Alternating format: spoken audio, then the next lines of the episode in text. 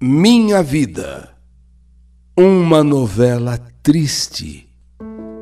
Me chamo Ana Amélia e vou contar para todos vocês e para você, Iri Correia, a minha história. Eu te ouço já desde pequena, quando o meu avô te ouvia naquele radinho de pilha antigo. Me lembro, inclusive, ele, de que meu avô gostava muito do Zebétio. O Zebétio dizendo: Joga água nele, Dona Maria. Joga água nele, Dona Maria. Gordou, gordou. Eu ria tanto, eu ria tanto. Ele, naquela época nós não tínhamos televisão. A nossa diversão era o rádio. Então me lembro de te ouvir. Oi, gente! A carta da saudade e também o Zebétio. Que tempo bom aquele não vai voltar nunca mais. Eu me chamo Ana Amélia, nasci no dia 8 de novembro de 1974, na cidade de Presidente Epitácio, às duas e meia da madrugada, assim dizia minha mãe. Nasci numa casa de tolerância. Na casa, numa casa, aquela da luzinha vermelha. Sim, eu nasci em uma casa de mulheres. E não sinto vergonha disso. E nem tenho culpa também disso. Nunca culpei minha mãe também. E nem sequer apontei o dedo para ela para julgá-la. Eu nunca me senti dona da verdade. E hoje que sou adulta, sei que cada um faz o que quer da sua vida, não é mesmo? Mas dependendo do que a pessoa fizer, as consequências são terríveis. Eu digo assim: o plantio não é obrigatório, mas a colheita é certa. Minha mãe era, portanto, uma mulher da vida. Minha mãe era uma mulher da zona. Mas os meus avós não sabiam disso, porque os meus avós moravam em Oswaldo Cruz e minha mãe foi trabalhar, entre aspas, em Presidente Epitácio. Então, eles, meus avós, não sabiam ao certo como a minha mãe ganhava a vida. Mamãe conta que logo que nasci, ela me amamentou somente por 10 dias, só 10 dias, porque ela conta que eu estava mamando e dei uma mordida no bico do peito dela. E sangrou de tanta força que eu mordi.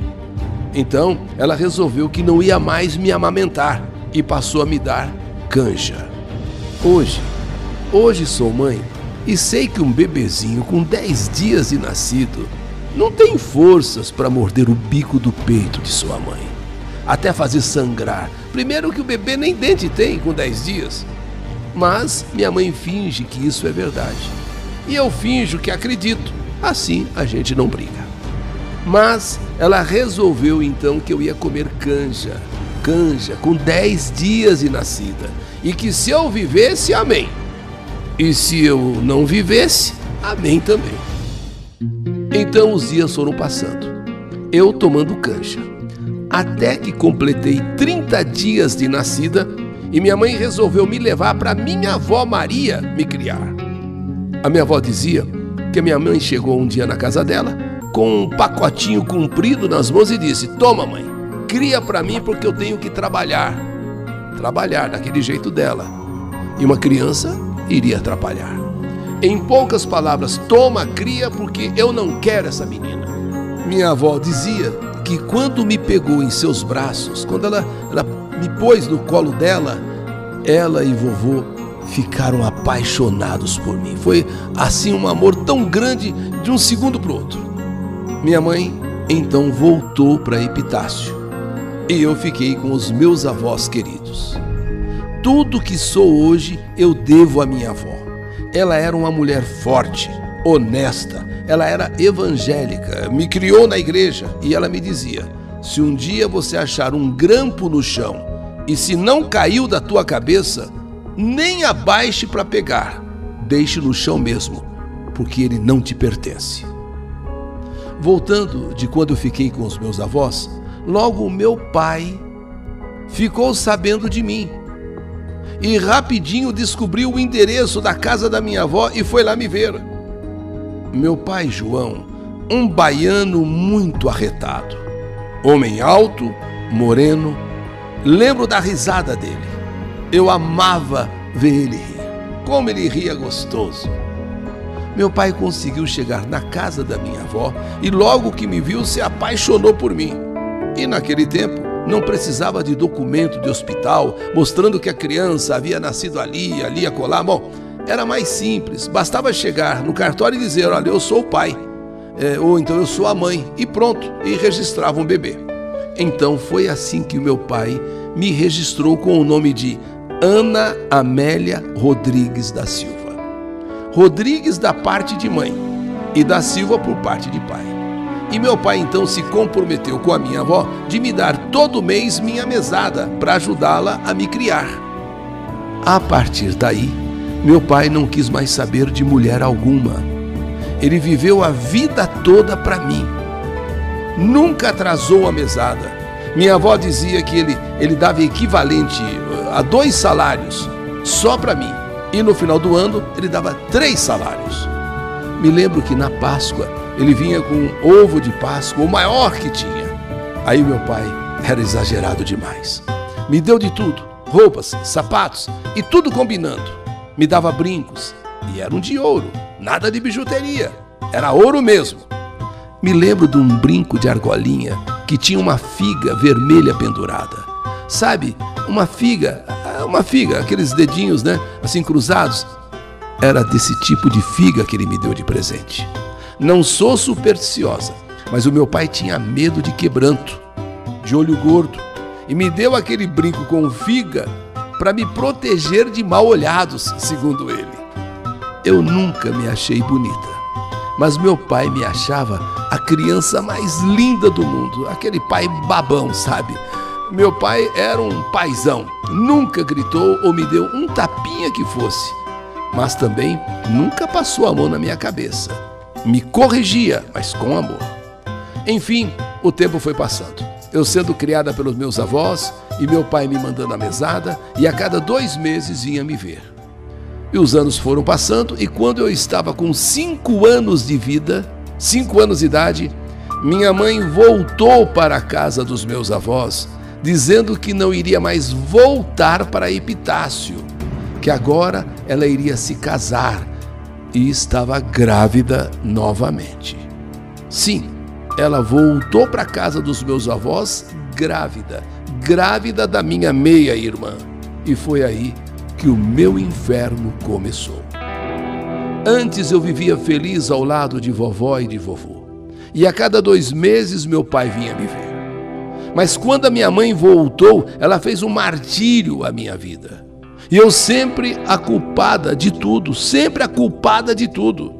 Ela viveu por algum tempo, sim, comprometida com o pai da minha meia-irmã, mas um dia ela descobriu que ele a atraía. Vai vendo. Ele a conheceu na casa de tolerância, ele a conheceu naquela casa de mulheres, mas ela não tolerava traição. E assim ela resolveu mandá-lo embora. Nunca mais vimos ele ou soubemos do paradeiro dele. E a partir de então, ela ficou uma pessoa insuportável e descontava tudo em mim. Por qualquer coisa me batia, me colocava de castigo. Quando minha meia-irmã nasceu, minha mãe não fazia questão de esconder a sua prioridade. Todo o amor que ela sentia pelo pai da minha irmã, a minha mãe transmitia para ela, minha meia-irmã. E todo o ódio ou raiva que ela sentia do meu pai, ela transmitia para mim. Minha irmã cresceu revoltada porque via meu pai vindo me visitar e ela não tinha pai. Ficava com muita inveja de mim e cresceu me odiando por isso. Ela era a filha mimada da mamãe. Eu era a desgraça de mamãe. Para você ter uma ideia, para todos que estão me ouvindo nessa carta aqui no canal YouTube, minha mãe me batia tanto que um dia ela me amarrou num pé de seriguela e me deixou lá naquele sol dizendo: Fica aí no tronco, sua peste. Fica aí no tronco, sua peste. Minha avó, que tinha saído para buscar roupas para lavar, quando chegou, jogou aquela trouxa de roupa suja no chão e foi correndo me desamarrar e pedia muito para minha mãe não judiar de mim. Aquela casa, que antes era minha felicidade, se tornou para mim um inferno. Um verdadeiro inferno. Para se ter uma ideia, minha mãe levantava de madrugada para ir trabalhar na roça e já de madrugada eu ouvi os gritos e mais gritos dela: Mãe, onde está a caneca de fazer café, mãe? Cadê o açúcar para adoçar o café, mãe? gritava ela. E logo já ia no meu quarto gritando: Levanta, menina nojenta. Vamos, levanta. Eu vou para a roça, mas você não vai ficar aí dormindo, não. Enfim, mamãe me odiava literalmente. Eu tinha tanto medo dela que quando eu ouvia ela me chamar, eu vinha correndo. Estivesse onde eu estivesse, eu corria e dizia: Oi, mãe, eu tô aqui. Quando eu estava com seis anos de idade, descobrimos que eu tinha reumatismo no sangue. E eu precisava tomar todo mês uma injeção de benzetacil. Oh, injeção doída, doída demais. O meu pediatra me receitou benzetacil por 12 anos. Então, uma vez por mês, eu tinha que tomar uma ampola de bezetacil.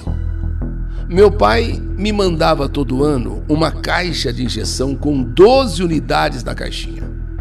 E também já deixava um ano de aplicações pagas. Era só eu ir lá e tomar a bendita injeção. Até hoje eu tenho calombos no bumbum devido a essas injeções. Meu Deus, quanto sofrimento! Mas, graças a Deus, eu sarei dessa enfermidade reumatismo no sangue. E assim eu fui crescendo numa casa cheia de ódio, cheia de xingamentos, até que quando eu completei 16 anos, eu conheci um rapaz e pensei: vou me casar para sair de casa. Vou me casar, eu não aguento mais essa casa. E passei a namorar esse rapaz. E quando eu completei seis meses de namoro, eu fiquei noiva dele. Mas eu não o amava. Eu queria sair de casa. Esse foi já um grande erro. Mas estava disposta a me casar só para sair de casa, para sair daquele sofrimento que a minha mãe transformou a minha vida e a vida de todo mundo ali. Mas um dia, esse rapaz gritou comigo. E eu já vi que se me casasse com ele não iria dar certo. Então, eu resolvi terminar o noivado mas ele não aceitou o término. E já foi logo chamando minha mãe e dizendo que eu não queria mais me casar com ele, mas não disse o porquê. Porque ele tinha gritado comigo: Olha, se um rapaz grita com você antes do casamento, o que, que ele não vai fazer depois do casamento? Minha mãe ficou contra mim. Mandou que eu colocasse a aliança no dedo de novo e que eu iria me casar sim. Porque ali não tinha nenhum palhaço, ali não tinha nenhuma palhaça, vai casar sim. Bem, eu era virgem. E ele, o meu primeiro namorado, também era. E eu já estava, portanto, condenada a casar com ele. Ali eu vi que eu estava trocando seis por meia dúzia. E que só iria trocar de casa, mas não de sofrimento. Uma pessoa que grita com você antes de se casar não vai prestar. Vai dar ruim. E como de fato deu. Quando completamos um ano e seis meses de noivado, nós casamos. Eu vestida de noiva, toda de branco, linda, uma verdadeira princesa. Me casei na Igreja Assembleia de Deus no dia 30 de junho de 1992. A igreja em peso, todo mundo estava lá. Eu era muito popular na igreja, eu cantava no púlpito, eu tocava violino no, no, no conjunto da igreja. Aliás, eu sou um pouco autodidata, sabe? Eu aprendo muito rápido tudo e aprendi a tocar violino assim, sabe? Por curiosa. Por isso, no dia do meu casamento, a igreja estava lotada de gente. Quando enfim me casei, fizemos uma big festa. Ganhei muitos presentes. Me lembro que a casa da minha avó encheu de presentes e a da casa da minha sogra também. Casei e fui morar com a sogra. Foi mais um erro. Mas eu tinha só 17 anos de idade. E o que eu sabia da vida? Nada. Eu era tão inocente, tão inocente que no dia do meu casamento, antes de eu ir para o salão de beleza me arrumar, eu perguntei para minha avó: Vó, eu vou me casar hoje. Então isso significa que a minha mãe não tem mais responsabilidades comigo? Eu vou ter que dormir com meu marido, vó. Minha avó disse: Minha filha, você não só será uma mulher casada, como terá que dar filhos para ele. Se é que você me entende, vai ter que dar filhos para ele. Nem minha avó e nem minha mãe haviam sentado comigo para me explicar como eram essas coisas. A minha mãe, com toda a experiência dela lá na casa de tolerância, nunca me chamou para dizer alguma coisa a respeito da vida íntima. E a minha avó, muito menos, até por causa da idade. Então eu perguntei para minha avó: Vó, quando a mulher dá filhos para o homem, ela tem que fazer igual a cachorrinha que a senhora joga água quando o cachorro está ali com ela? A senhora joga água para separar os dois? Porque a minha avó, ela fazia exatamente isso, ela ficava com um pouco de vergonha eh, de quando a, a cachorra estava no cio e, e o cachorro ia, ia, ia, ia para cima, né? Ia para cruzar para cima. Então a minha avó vendo aquilo ali, ela pegava água e jogava para espantar os cachorros, para separar, para desgrudar os dois. E eu inocentemente perguntei para ela: "E vó, quando e quando nós dois estiver grudado, eu e meu marido, a senhora vai jogar água para desgrudar a gente?" No que a minha avó respondeu: Essa é a primeira parte, primeira parte de Minha Vida. É uma novela. Minha Vida. Uma novela triste, com um final que você não pode perder. História do canal YouTube Eli Correia Oficial.